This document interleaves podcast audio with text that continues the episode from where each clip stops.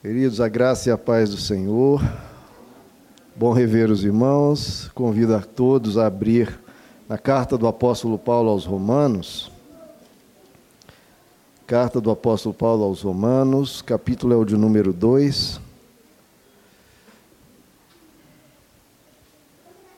Antes de sair de férias, eu ministrei nessa passagem, eu quero dar continuidade.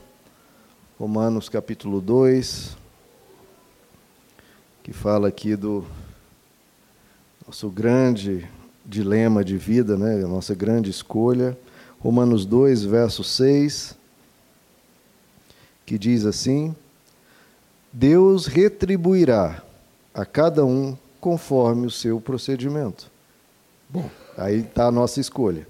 Ele dará a vida eterna aos que, persistindo em fazer o bem, buscam glória, honra e imortalidade. Mas haverá ira e indignação, que é o segundo caminho, para os que são egoístas, que rejeitam a verdade e seguem a injustiça. Então há o caminho da vida eterna e há o caminho dos egoístas, né, queridos? Vamos um pouco adiante em Filipenses capítulo 2, que nós tratamos desse, dessa temática, né, do amor versus o egoísmo. Filipenses capítulo 2, quero colocar aqui bem prático o que seria isso, né? Como vivenciar essa contraposição entre o amor e o egoísmo. Romanos capítulo, Filipenses capítulo 2 explicita isso muito bem, que diz assim: cada um, olha como isso é claro, verso 4. Filipenses 2, verso 4. Cada um cuide não somente dos seus interesses, mas também dos interesses dos outros. Deixa aí aberto que depois vamos explicar um pouco melhor. Mas cada um cuide não somente dos seus interesses, mas também dos interesses dos outros. Senhor amado, colocamos-nos na tua presença. A tua palavra é sublime, Senhor. O Senhor é sublime. Pedimos a manifestação da tua graça, que o Senhor possa transformar os nossos corações e nos edificar nessa manhã. Que o teu espírito tenha liberdade completa de agir no nosso interior e nos transformar e nos fazer mais parecidos contigo, Senhor. Pedimos esse milagre em nome de Jesus. Amém. Podeis assentar, queridos? Vimos aqui os dois caminhos, né? O caminho da vida eterna para aqueles que buscam, né? Glória, honra e imortalidade, e há o caminho da ira, o caminho da separação, porque o próprio egoísmo nos separa das pessoas, então, se o egoísmo separa, então separar é o que ele cumprirá. E a manifestação disso, queridos, a vivência desse amor, porque é fácil falar de amor, né? Ah, todo mundo fala de amor aí, parece que não existe um egoísta no planeta inteiro, né? Porque todo mundo fala de amor. Não, o certo é amar, gente, falta amor no mundo, eu quero ser um ente do amor, etc. Falar isso é muito fácil.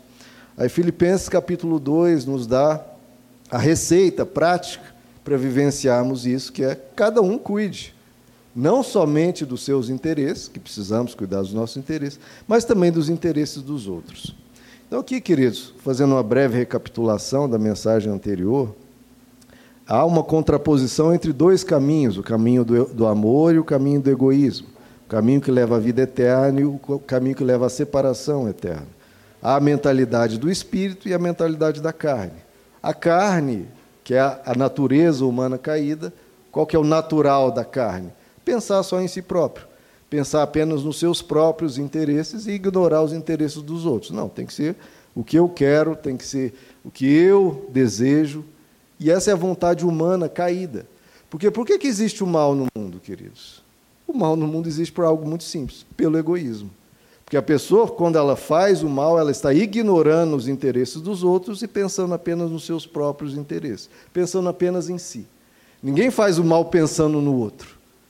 A pessoa faz o mal pensando apenas no próprio umbigo, querendo é, explorar os outros ou humilhar os outros ou passar por cima dos outros para angariar benefícios para si. Então, essa é a grande heresia né, que na teologia se fala a heresia da separatividade. Você pensar apenas em si e separado dos outros, ignorando os outros. Essa é a mentalidade da carne. E o que eu mencionei na mensagem anterior, e precisa ficar bem claro, esses dois caminhos, existe um caminho que vai vencer e um caminho que vai ser derrotado para todo sempre. Só que o caminho que vai ser derrotado para todo sempre vai ser o caminho que vai triunfar até o fim dos tempos. Até o apóstolo Paulo diz em 2 Timóteo que nos últimos dias sobrevirão tempos terríveis. Os homens serão egoístas.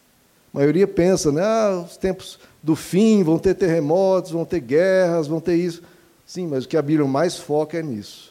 Não é calamidades exteriores, são calamidades interiores, quando o ser humano se demonizar de uma maneira terrível. Nos últimos dias sobrevirão tempos terríveis os homens serão egoístas. Essa é a grande calamidade. Calamidade é a fonte de todo o mal, como eu coloquei.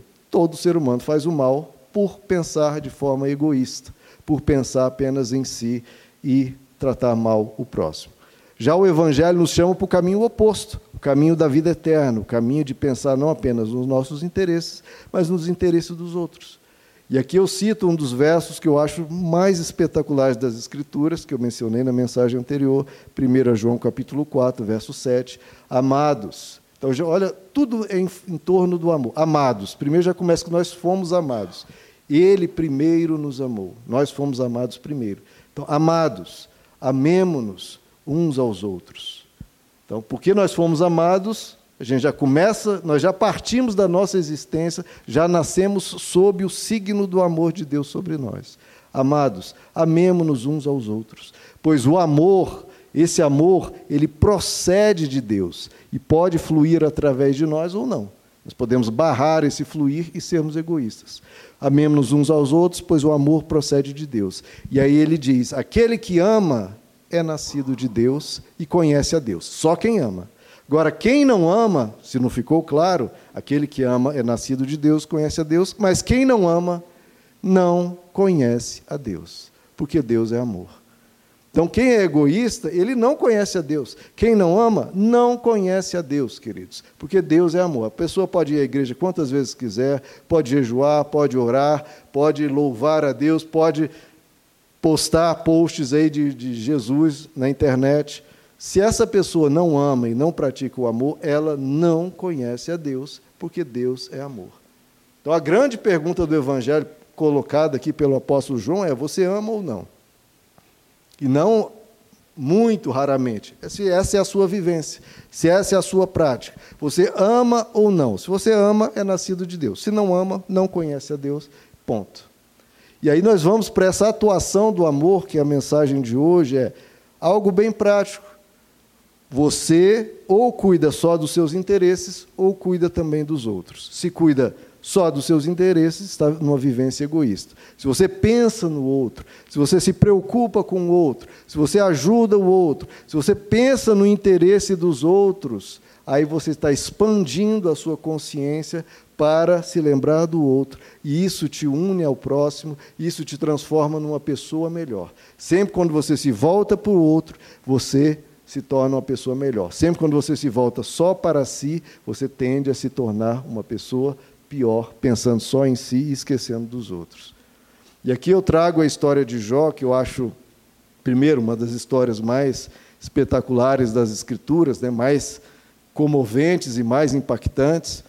Acho que todos aqui conhecem a história de Jó, e que ele perdeu todos os bens, Perdeu toda, era um dos homens mais ricos do Oriente, ele perde todos os seus bens em assaltos, em calamidades e perde também os seus filhos. Lhe sobrou mais nada a não ser a saúde, e por fim, Satanás toca até no, na sua própria saúde, e Jó fica com feridas e uma grave doença, e não lhe resta mais nada. A própria esposa dele diz: Jó, amaldiçoa teu Deus e morre porque você não tem mais nada para você aqui. E aí Jó dá aquele, aquela demonstração de fé e diz: Não, Deus deu, Deus tirou, louvado seja o nome do Senhor. Eu não vou louvar Deus só quando eu tenho, eu vou louvar Deus sempre. Isso é algo que a gente precisa sempre aprender, né? Porque, como servos de Deus, a gente é, quase que exige de Deus, de Deus termos. Mas a postura de Jó é: tendo ou não tendo, Deus é o meu Deus. Tendo ou não tendo, eu o louvarei. tendo ou não tendo, ele é a fonte da minha alegria e a fonte do meu viver, e eu o adorarei para todo sempre. E tem uma passagem que ele até diz: Ainda que ele me mate, eu o adorarei. Essa é a postura do verdadeiro fiel a Deus, porque é fiel não pelo que ele dá, mas por quem ele é, pelo que ele cuida e está conosco sempre. Ele é a nossa maior riqueza, queridos, não o que nós temos. E Jó, passando por essa calamidade, amigos, entre aspas, vêm até ele para ajudá-lo, para consolá-lo, só que quando vem o tamanho da tragédia, o tamanho da calamidade, não conseguem pensar em outra coisa a não ser dizer, não, para ele ter feito, para ele estar sofrendo tudo isso, ele deve ter cometido um pecado muito grave, porque isso não, não tem cabimento um justo sofrer tanto assim. Se está sofrendo tanto assim é porque não é justo.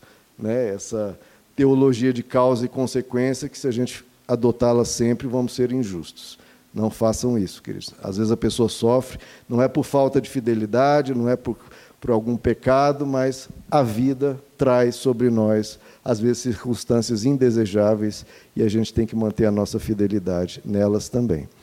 Então, esses amigos acabam piorando a situação de Jó, porque então não apenas ele estava sofrendo, mas agora vieram acusadores. Vieram pessoas que, em vez de colocá-lo para cima, o colocaram para baixo. O humilharam diante daquela situação que já era de humilhação. Então, diante disso, Jó se defende, diz que não cometeu pecado algum, mas que confiava em Deus, independente de Deus o restaurar ou não, ele continuaria fiel a Deus. E isso persevera por todo o livro de Jó, e Jó continua na mesma, continua na calamidade. Deus aparece a Jó, mostra a sua grandeza, mostra o seu poder e diz: Jó, eu que sei todas as coisas. Não questione, não, não blasfeme, não se afaste, porque eu sei o que eu faço. E essa é a grande mensagem do livro. A nossa tendência diante do sofrimento é questionar por quê, ou falar Deus não existe, ou, enfim, ficarmos atordoados e muitas vezes é, questionarmos a nossa fé ou abandonarmos. O que Deus coloca diante de Jó é: Jó, eu sei o que eu estou fazendo. Não questione, apenas confie, apenas siga, porque eu sou Deus. Você não pode entender todas as coisas. Eu entendo, eu sei, eu farei, eu sou, eu sou. Confie em mim. E Jó, e isso basicamente a mensagem é essa. E Jó continua na calamidade, mesmo Deus tendo falado com ele. O que é que muda a chave? O que é que faz Jó, então, no fim do livro, ser restaurado? O texto nos diz que Deus fica uh, irado com aqueles amigos que, em vez de consolarem, perturbaram ainda mais Jó, e Deus ordena a esses amigos para pedirem perdão a Jó e que Jó ore por eles. E Jó, então, ora pelos seus amigos. Veja só, alguém que havia perdido dez filhos, havia perdido todas as suas posses, estava na miséria, estava com a doença gravíssima, mal cheiroso e cheio de feridas, e Deus fala para Jó: ore pelos seus amigos. E o que, é que Jó faz? Ele ora pelos amigos. Então ele não cuidou apenas dos seus interesses, ele cuidou dos interesses dos outros. E a Bíblia então diz que Jó, ele recuperou tudo o que tinha e recuperou em dobro. Ele teve em dobro. Por quê? Porque ele teve esse, essa grandeza espetacular de, na maior miséria e na maior calamidade, ele não pensou apenas em si, ele pensou nos interesses dos outros. Queridos, fazer o bem nos cura. Fazer o bem traz a bênção de Deus sobre nós. Porque quando a gente faz o bem, abre-se as comportas dos céus a nosso favor. Isso transforma a nossa vida quando a gente, diante da maldade, diante da, no caso aqui até dos amigos, perturbando a nossa vida, a gente ora por isso, por essas pessoas. Não é isso que Jesus nos, ensina, nos ensinou? Amar quem nos ama. Isso qualquer um faz, isso o pagão faz. Não é a isso Jesus nos coloca, eu estou lhes chamando. Isso até o pagão faz, eu estou lhes chamando para amar até mesmo os seus inimigos. Cumprimentar quem está te cumprimentando é fácil. Eu estou te chamando para orar por aqueles que te perseguem. Quando nós tomarmos essa atitude, que é a atitude do verdadeiro seguidor de Cristo, de dar a outra face, mais do que dar a outra face, orarmos por aquela pessoa que nos faz o mal, quando nós tivermos essa ousadia de se importar com os interesses dos outros, seja para com aqueles que vêm contra nós, seja com as pessoas próximas, nós fazermos o bem sempre, nós amarmos sempre, nós orarmos pelas pessoas sempre. E isso abre as comportas do céu a nosso favor. Abriu para Jó em calamidade muito superior a que qualquer um de nós jamais passará. Como isso não vai gerar em nós um bem também muito grande? Porque, queridos, Deus quer ver feliz quem quer ver o outro feliz. Veja, se você quer ver o outro feliz, Deus vai querer ver você feliz, porque a mesma atitude que nós fazemos, Deus então nos concede isso também. Você tem vontade de ver o outro feliz? Você se importa com a dor do outro? Você tem orado pelas pessoas? É porque muitas vezes a nossa oração pode se tornar até um exercício do egoísmo, porque até o egoísta, o egoísta pode orar. Orar sempre pensando nele mesmo. Deus me dá isso, Deus me dá aquilo, Deus faz isso por mim, Deus vem e, e quase Deus me sirva, Deus faça tudo por mim. Tudo bem, e o outro? E Deus? A própria oração do Pai Nosso, nos a metade, a primeira metade da oração é orando por Deus. Deus, glorificado seja o teu santo nome. Senhor, venha a nós o teu reino. Seja feita a tua vontade. Então, a oração do Pai Nosso, ela quebra o egoísmo, porque nos ensina a orar, primeiro por Deus.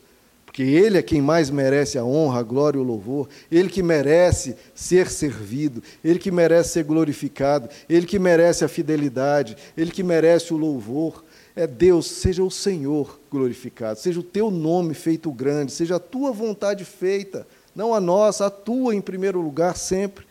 Então já começa quebrando o egoísmo orando por Deus. E depois ele nos leva a orar pelos próximos, pelo próximo. O pão nosso de cada dia, para todos nós seja dado. Perdoa as nossas ofensas. Veja como a oração do Pai Nosso é sempre no plural.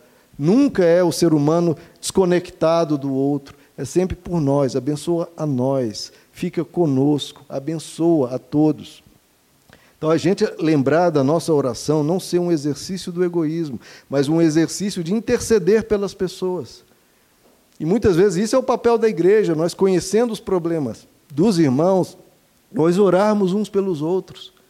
Você está lá na sua casa, você talvez não saiba do problema das pessoas, mas lembra da, da face, do rosto do irmão, e, poxa, o Gustavo talvez tenha algum problema, Senhor, abençoa ele. O Felipe, Senhor, fica com ele, abençoa o lar dele, abençoa a saúde dele, os problemas que nós soubermos, os problemas que nós não soubermos. Nós lembrarmos da face dos irmãos ou falar em conjunto: Senhor, nossa igreja seja abençoada, opera os teus milagres sobre a nossa igreja. E muitas vezes, queridos, esses milagres não acontecem na nossa vida porque a gente está pedindo para nós apenas. Senhor, faz um milagre na minha vida. Senhor, imagina que eles, quanto Jó poderia ter orado por ele. Deus, eu perdi os meus filhos, me dá novos filhos. O Senhor, eu perdi todas as minhas posses, me dá um trabalho. O Senhor, eu não tenho mais saúde alguma, me cura, Deus. Todas essas orações são mais do que justas, são mais do que válidas, mais do que compreensivas. Mas Deus chama Jó, Jó, ore os seus amigos. Mas Deus, eles não têm nenhum problema financeiro, não tem problema de saúde e os filhos deles estão muito bem. Por que, que eu que vou orar por eles? Eles que deveriam estar orando por mim. E Deus chama Jó para esse desafio. Ore pelos seus amigos. Ore pelos teus irmãos. Ore, meu querido, pelos teus filhos. Ore pela tua esposa. Ore pelo teu marido. Ore pela tua igreja. Ore pelo teu país. Mas, mas pastor, eu estou passando por tal dificuldade, por tal doença, por tal do. Ore pelo próximo. Esse é o exercício do amor. Orar só por si pode se tornar um exercício de egoísmo de esquecer do outro, e cada um pensando só em si, vivendo a religiosidade contra a pregação do Evangelho, que é voltar-se para o outro, cada um na sua casa, pensando só em si. Senhor, resolve meus problemas, resolve, e o outro na casa do outro, resolve meu problema, resolve meu problema. Quando o Evangelho nos chama, aquele da casa de lá orar pelo de cá, e o de cá orar pelo de lá. Essa oração é muito mais poderosa, mesmo se for com as mesmas palavras se for orando pelo outro, o outro orando pelo de cada, do que cada um orando por si só. Ore pelas pessoas. abençoe as pessoas, deseje o bem para as pessoas. Jó recebeu em dobro, porque ele orou pelos seus amigos, mesmo os amigos dele não precisando de grandes coisas. Ele orou pelos amigos, os amigos que o importunavam, os amigos que não tiveram misericórdia dele, pelo contrário, foram maus, foram mesquinhos, foram frios e insensíveis. E a oração de Jó abençoou os amigos e abençoou muito mais a ele, porque foi um exercício do amor que o evangelho prega, de que Deus, ele prega e é o Deus que é amor. Aquele que ama é nascido de Deus e conhece a Deus. Quem não ama, não conhece a Deus, porque Deus é amor.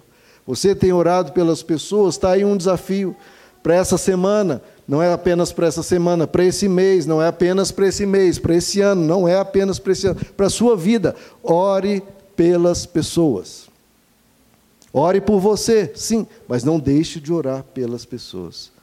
Porque essa é a pregação que Jesus nos ensinou. Senhor, o pão nosso de cada dia nos dai hoje. Perdoa as nossas ofensas. Não nos deixeis cair em tentação, mas livra-nos do mal. É sempre no plural, sempre lembrando que há outras pessoas sofrendo, sempre lembrando que os nossos problemas não são exclusivos nossos, é lembrar do outro. Isso move os céus, queridos, quando a gente lembra do outro que a gente possa lembrar do próximo e colocar ele na nossa oração, porque isso vai transformar a nossa oração e vai mover os céus a nosso favor. Quando lembrarmos do próximo, talvez seja isso que falte, queridos, para muitas vezes as bênçãos de Deus nos alcançarem, nós lembrarmos do próximo. Você tem sonhos, o próximo também. Ore pelos sonhos do próximo. Esse é o princípio do Evangelho, queridos. A oração precisa nos transformar. A, pregação do Evangelho precisa nos transformar. Transformar o quê? Transformar egoístas em pessoas que amam. É esse o grande milagre que o Espírito Santo vem, vem para fazer. Transformar pessoas egoístas em pessoas que amam, que lembram do outro. Porque pensar em si, você não precisa do Evangelho. Agora, amar e amar com essa profundidade de Jó, a profundidade de Jesus, aí você precisa do toque do Espírito Santo, você precisa da pregação do Evangelho. Por que, que a gente prega aqui essas mensagens? Para nos levar para um patamar superior, para nos levar a algo sublime, para nos elevar, para nos transformar e sermos pessoas melhores em Deus. Isso é algo transformador. É isso que Deus nos chama para viver. E aí, na passagem de Filipenses 2, queridos, voltem aqui no abril quem, quem fechou, Filipenses 2, que nós lemos um trecho. Vamos ler aqui a passagem toda. Filipenses 2, verso 3. Aí, já dando isso que nós temos falado. Nada, nada, nada, nada façam por ambição egoísta. Já está aí o Evangelho dando o seu ultimato. Não, egoísmo, não. Não façam por ambição egoísta ou por vaidade, outro grande problema da nossa humanidade hoje, muita vaidade nas redes sociais, em, termos de beleza, em termos de tudo, né? Mas humildemente considerem os outros superiores a si mesmo. Olha o quebrantamento que o evangelho nos coloca. E aí ele põe cada um cuide não somente dos seus interesses, mas também dos interesses dos outros. E aí, Olha quem nós estamos imitando. Seja a atitude de vocês a mesma de Cristo Jesus, que, embora sendo Deus, não considerou que o ser igual a Deus era algo a qual deveria se apegar. Ou seja, ele não queria só ser servido, ser adorado. Não, não é isso com o qual ele se apegou. Mas ele se esvaziou a si mesmo, se tornando um servo, tornando-se semelhante aos homens e sendo encontrado em forma humana, humilhou-se a si mesmo e foi obediente até a morte, e morte de cruz. E essa morte de cruz foi por ele? Não, foi por nós. Uma atitude de novo, considerando o próximo, se voltando para ajudar o próximo. Por isso, Deus o exaltou à mais alta posição e lhe deu o nome que está acima de todo nome para que ao nome de Jesus se dobre todo joelho no céu e na terra e debaixo da terra, e toda língua confesse que Jesus Cristo é o Senhor, para a glória de Deus Pai. Assim, meus amados, como vocês sempre obedeceram, não apenas em minha presença, porém muito mais agora na minha ausência, ponham em ação a salvação de vocês. O que, que ele está falando aqui? Toda a salvação. Que vocês não vivem em ambição egoísta, nem em vaidade, mas cuidar dos interesses do próximo, não apenas dos seus. Então, põe isso em ação, com temor e tremor, pois é Deus quem efetua em vocês tanto querer quanto realizar de acordo com a boa vontade dele. Então o Evangelho nos chama, queridos, a essa salvação, a salvação conquistada na cruz, uma ação de Deus pelo outro, uma oração e uma intercessão de Deus em favor do pecador, do mal, do que não merecia. Ele, essa salvação, ele nos chama a colocar em ação também nas nossas vidas, sendo a nossa atitude a mesma de Cristo. Sempre que você estiver diante de uma pessoa, seja a sua atitude a mesma. Pai, perdoa-lhes, eles não sabem o que fazem. Você, às vezes, se sacrificar pelo bem do outro. Você fazer o bem mesmo para quem não estiver indiferente ou lhe fazendo mal. Você ter essa mesma atitude de Cristo, de não querer ser como Deus para ser servido, mas se humilhando e querendo servir. Colocar isso em ação na sua vida.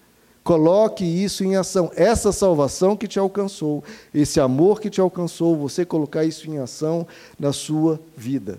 É isso que nos diferencia, queridos. Diferencia o cristão da pessoa egoísta normal. Ou vamos ser todos iguais, sem diferença nenhuma. Alguém lá de fora olhar, não, mas está tudo igual. Só tem talvez o nome de Jesus no boné ou na camiseta. Não, nosso coração ser transformado. O verdadeiro rei não veio para reinar, ele veio para servir. E por isso o nome dele está acima de todo nome, porque ele não quis exercer poder, ele quis usar o seu poder em favor do próximo. Então, queridos, essa é o caminho. É nós termos a mesma atitude de Cristo Jesus. Que é o que o apóstolo Paulo diz em Gálatas capítulo 6. Ele diz: levem os fardos pesados uns dos outros, e assim cumpram a lei de Cristo. Ah, como é que a gente vai cumprir a lei de Cristo? É simples. Leve o fardo pesado uns dos outros. Então, aquela pessoa tem um fardo, eu levo, ajudo ela a carregar. Eu tenho um fardo, ela me ajuda a carregar. Então, é diferente. Todo o evangelho é diferente daquela frase é, brincalhona que o pessoal diz, né? ema, ema, ema, cada um com seus problemas. Não, é Cada um cuide não apenas dos seus interesses, mas dos interesses dos outros. É, levai os fardos pesados uns dos outros, e assim estarei cumprindo a lei de Cristo. Se nós queremos seguir a Jesus, nós vamos nos importar com os problemas dos outros. Nós vamos cuidar uns dos outros. Queridos, o Evangelho está aqui para nos transformar. Lá em Ezequiel capítulo 36, que eu leio para vocês aqui, a promessa de Deus foi tirar o nosso coração de pedra que é o coração egoísta humano, e colocar um coração de carne. O próprio Deus diz: Darei a vocês um coração novo, um novo coração, e porei um espírito novo em vocês. Tirarei de vocês o coração de pedra e lhes darei um coração de carne. Porei o meu espírito em vocês e os levarei a agirem segundo os meus decretos e obedecerem às minhas leis. Então, olha o que Deus quer fazer: nos dá um espírito novo e um coração novo. Porque temos um coração de pedra que só pensa em nós mesmos, para levar-nos a pensar no próximo. Essa é a transformação a qual Deus quer fazer. Isso mesmo também é dito lá pelo profeta Jeremias, em Jeremias, mas Deus dizendo, Deus diz: Esta é a aliança que farei com a comunidade de Israel depois daqueles dias, declara o Senhor. Porei a minha lei no íntimo deles, no íntimo, e escreverei nos seus corações serei o Deus deles e eles serão o meu povo. Então, o que Deus quer fazer em nós, queridos, é mudar o nosso interior, nosso íntimo, e escrever as leis dele nos nossos corações. E o que que isso vai gerar de mudança? De novo, não precisa de mudança nenhuma para você pensar só em você. O que muda é quando a gente começa a pensar no próximo. E isso é as leis de Deus no nosso íntimo, escritas no nosso coração, um coração de carne em vez de um coração de pedra. O que que Deus crê, queridos? Crê, Deus não crê no egoísmo, Deus crê no amor. Ele não pensou apenas nele. Se ele tivesse pensado apenas nele, ele não iria para a cruz. Um Deus que nunca havia sofrido, ele sofreu. Um Deus que nunca, um Deus que nunca havia servido, serviu. Um Deus que nunca foi criminalizado, foi criminalizado. Um Deus que nunca recebeu pecado sobre si, recebeu pecado sobre si. Um Deus que nunca havia precisado perdoar antes da criação, ele perdoou. Então, todo esse movimento de Deus para o outro é o que ele nos chama a fazer. É crer no que Deus crê.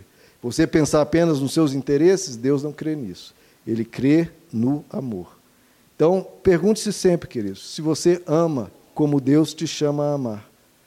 O apóstolo Pedro foi confrontado por Jesus depois que ele traiu Jesus e Jesus ressuscita e Jesus caminha com ele e fala: Pedro, tu me amas? Ah, Senhor, tu sabes que eu te amo. E o que, que Jesus diz para ele? Ah, você me ama? Que lindo. Então me glorifique, então pregue a minha palavra, então me louve, então ore sempre. Não. Qual que foi o confronto que Jesus colocou para Pedro? Ah, você me ama? Que lindo. Então apacenta minhas ovelhas. Apacenta minhas ovelhas. Porque o apóstolo João também diz isso. É muito fácil falar que amamos a Deus enquanto a gente esquece do próximo. Isso é muito fácil e muito cômodo. Isso não pode ser assim. Você me ama? E por três vezes Jesus diz: então apacenta as minhas ovelhas. Você é seguidor de Jesus? Então cuide das pessoas que Deus colocou ao seu redor para você cuidar.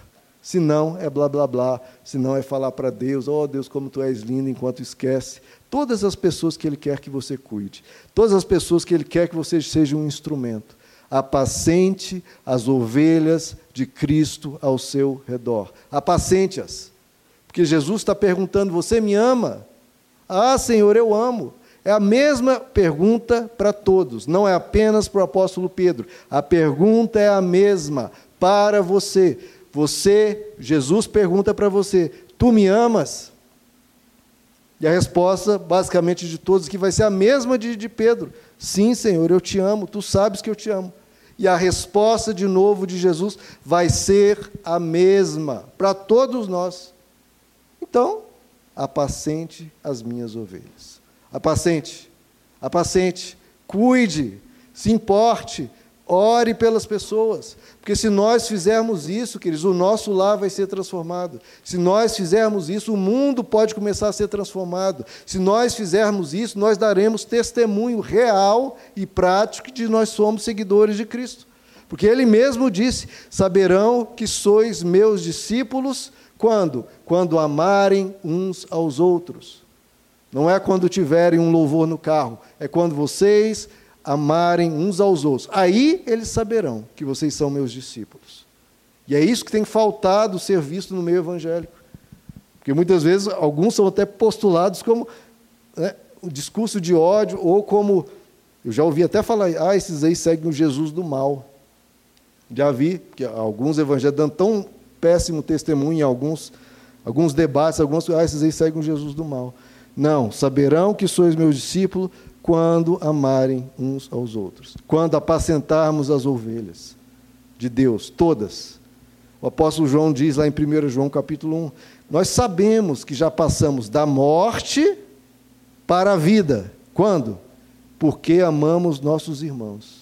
É assim que a gente sabe que nós realmente nascemos de novo, que realmente a palavra de Deus entrou no nosso coração, as leis dele foram escritas no nosso íntimo, foi tirado o coração de pedra e colocado um coração de carne. Quando que a gente sabe? O apóstolo João diz: já sabemos que passamos da morte para a vida, porque amamos os nossos irmãos. E ele ainda deixa bem claro: quem não ama, quem não ama, ou seja, continua sendo uma pessoa egoísta, permanece na morte. Olha que coisa espetacular, queridos. Porque a teologia ensina que antes de conhecermos a Cristo, nós éramos mortos espiritualmente, conhecendo a Cristo, nós vamos para a vida espiritualmente. Isso faz todo sentido, mas quando é que a gente conhece Jesus mesmo? Quando a gente apenas fala ou quando a gente ama? Porque, como eu já citei, quem ama conhece a Deus. Então, quem não ama permanece na morte. Pode estar falando de Jesus, mas se não ama, não permanece, permanece na morte. E no verso 18, o João diz: Filhinhos, não amemos apenas de palavra nem de boca, mas em ação e na verdade. É isso que você precisa praticar no seu dia a dia. Não de palavra e boca, mas em ação e em verdade. Nós precisamos seguir esse evangelho, queridos. Nós precisamos seguir a Cristo nos passos que ele deu. Foram passos de dor, foram passos de sacrifício, foram passos de abnegação. Porque toda vez que estamos amando o próximo, orando pelo próximo, cuidando dos interesses do próximo, é uma atitude de abnegação, porque poderíamos estar pensando em nós. E é por isso que é uma atitude difícil para a nossa carne, porque a nossa carne pensa apenas em nós mesmos. Para pensarmos nos outros é uma atitude de abnegação, é uma atitude elevada, é uma atitude divina. Nós sairmos do nosso próprio umbigo e irmos em direção ao outro e cuidarmos do outro. Essa atitude, queridos, é que Deus quer espera de nós. E às vezes os milagres que pedimos, quer Deus primeiro realizar outro milagre, que é disso de o amor fluir através de nós. Quando isso acontecer, que é o milagre primeiro, prioritário de Deus, aí ele libera às vezes todos os outros que a gente quer. É trazer o céu para dentro dos nossos lares, das nossas vidas, dos nossos corações. Porque céu, queridos, é perdoar. Céu é se arrepender, céu é acolher, céu é servir, céu é ser bom. Então, nós lembrarmos dessa vivência do amor, para que todas as bênçãos do amor de Deus nos alcance. Porque amar apenas esporadicamente, ou apenas quando a gente estiver de muito bom humor, isso não é a vivência da consciência, nem da fé, nem da decisão. Nós não devemos seguir apenas humores ou a vontade. Ah, hoje acordei de bom humor, hoje eu vou lembrar das pessoas, hoje eu vou fazer uma boa atitude, hoje eu vou elogiar uma pessoa, vou elogiar meu marido, minha esposa. Não, meu irmão, não é questão de bom humor, é questão de consciência, é questão do que eu creio, do que eu quero ser.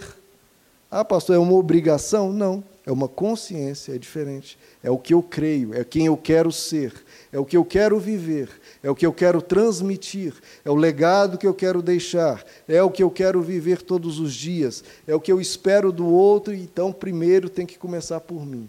Eu preciso viver o amor. Esse é o caminho do Evangelho, queridos. É isso que ele nos chama. Abra comigo, queridos, em Romanos capítulo 13.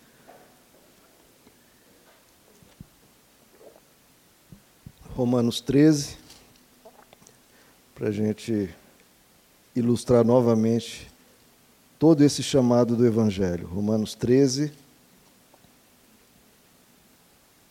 Porque haverá ira e indignação para os que, que forem egoístas. E esse é o caminho do fim dos tempos, né, queridos? Romanos 13, verso 8.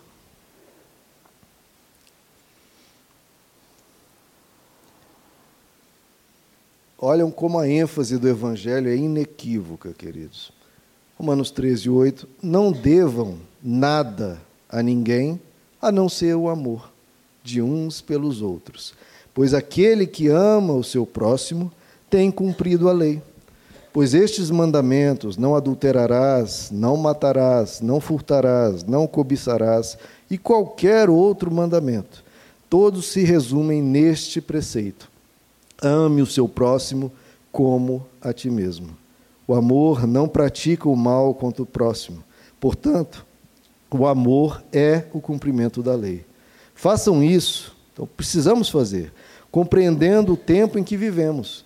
Chegou a hora, olha como ele nos, nos chama, nos chacoalha. Ele prega o amor, agora ele nos chacoalha. Chegou a hora de vocês despertarem do sono. Porque agora a nossa salvação está mais próxima do que quando cremos. A noite está quase acabando o dia logo vem. Portanto, deixemos de lado as obras das trevas e vistamo-nos da armadura da luz. Então, querido, está aqui o caminho das trevas, o caminho da luz. O caminho das trevas é o egoísmo, o caminho da luz é a prática do amor todos os dias, sempre. Não apenas praticando, mas deixando esse amor transformar quem nós somos, nos enternecer e nos deixar mais parecidos com Cristo. Ele viveu o amor e nos chama a vivê-lo também em nossas vidas. Vamos ficar de pé, queridos?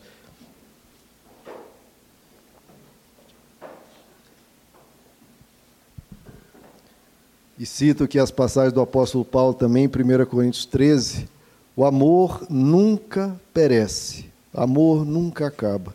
As profecias desaparecerão, as línguas cessarão, o conhecimento passará. O amor nunca perece. E assim, o que vai permanecer, querido, de tudo? Apenas esses três: a fé, a esperança e o amor. E o maior deles, porém, é o amor. O Evangelho, de todas as virtudes, de todos os dogmas, de todas as doutrinas, de todos os caminhos que nos ensina, ele sempre tem um pilar, um pilar e um topo, algo que está acima de tudo e é colocado isso o tempo todo, que é o amor, queridos. Da onde deriva tudo, que é o fruto do Espírito Santo, é quem Deus é, é o cumprimento da lei. Nós somos chamados a viver isso, queridos. Em todas as suas atitudes, em todas as suas decisões, você tem o amor como algo basilar, algo que é o fundamento da sua vida. Precisa ser assim. Porque é isso que nos torna pessoas melhores, é isso que nos faz mais parecidos com Deus. E esse é o chamado do Evangelho. Somos chamados a amar ao próximo como a nós mesmos. Não de palavra nem de boca, mas em ação, em atitude. Ame, queridos. Contra tudo, contra todo o egoísmo que vem nesse mundo, ou a gente ama ou faremos parte daquela profecia que diz: nos últimos tempos virão tempos terríveis, os homens serão egoístas. E Jesus disse que quando ele voltaria, ele perguntou: por acaso encontrarei fé na terra? E ele diz: o amor de muitos se esfriará. Será que estaremos entre estes muitos? ou, né, como no livro de Apocalipse, estaremos mornos ou frios, ou teremos o nosso coração aquecido. Ele nos chama para voltar ao primeiro amor e amar as pessoas. Vamos orar, queridos. Senhor nosso Deus, está aqui a pregação da tua palavra, Senhor. A mensagem mais importante, que é de pregar a vivência desse evangelho em nossas vidas todos os dias. É assim que saberão ou não que se somos os teus discípulos ou não, se nós amarmos uns aos outros. Nos ajuda, Senhor, a tudo o que é ensinado na tua palavra esteja escrito no nosso íntimo, no nosso coração, dessa forma que o Senhor prega, dessa forma que o Senhor viveu, dessa forma que tu és.